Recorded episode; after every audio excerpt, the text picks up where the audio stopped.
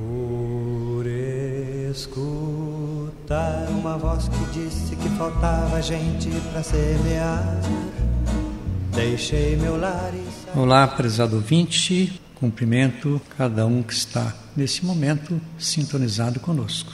Hoje, neste domingo 23 de julho de 2023, nós celebramos na liturgia católica, nas celebrações dominicais, o 16º domingo comum.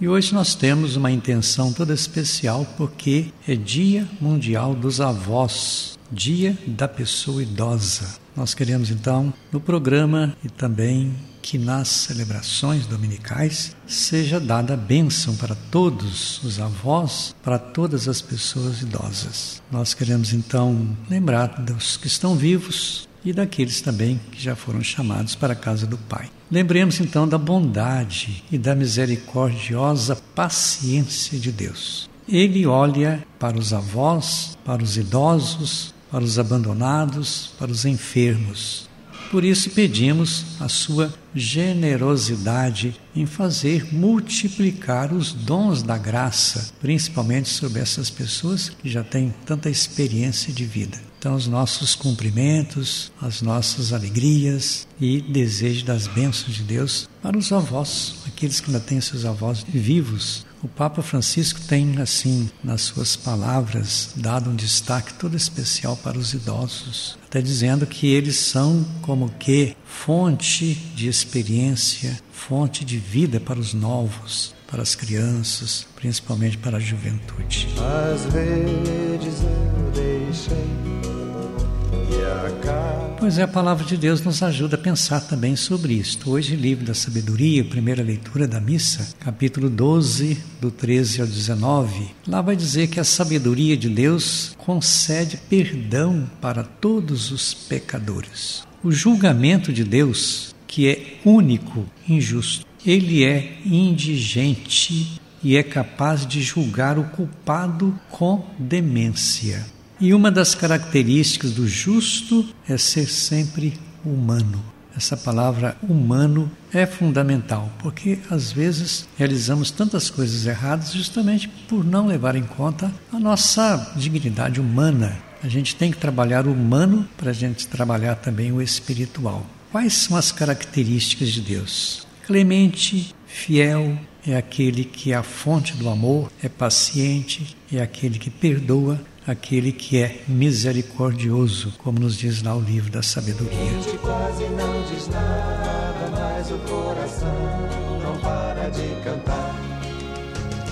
Depois, na segunda leitura de hoje, carta de Paulo aos Romanos, capítulo 8, dos versículos 26 e 27. Lá vai dizer que o Espírito Santo, ele intercede por todos nós, principalmente para as pessoas mais necessitadas. E ele vem em socorro da nossa fraqueza, pois nós não sabemos o que pedir. O Espírito penetra no íntimo do nosso coração e, logicamente, nos protege. Não podemos então ficar insensíveis à presença de Deus em nós, presença de Deus no nosso coração, que é uma presença de vida. Então, presença na vida da comunidade, presença nos trabalhos pastorais, presença de Deus na vida daquilo e naquilo que a gente realiza. Então, São Paulo está mostrando que nós somos assistidos por Deus, principalmente pelo seu Espírito Santo. Tua graça pra me acompanhar. O Evangelho de hoje, Mateus capítulo 13, 24 a 43, é aquele Evangelho da parábola do joio e do trigo. Os dois caminham juntos, crescer até a colheita. O mal e o bem caminham juntos até o fim dos tempos. O que, que significa isto? Significa que Deus é paciente na história do reino. Ele não condena, ele não vai arrancar ali o, o, o joio, porque senão arranca também o trigo. Então ele usa da paciência. Há muitas divisões há muitas polarizações, há muitos fariseus, há muitos essênios juntos, quer dizer, os diversos caminhos juntos. Assim é o reino de Deus. onde as diferenças acontecem, e há tantas diferenças. Os fariseus eram obedientes e radicais da lei ao chegar o reino. Os essênios, meio apocalípticos, esperavam um reino destruidor.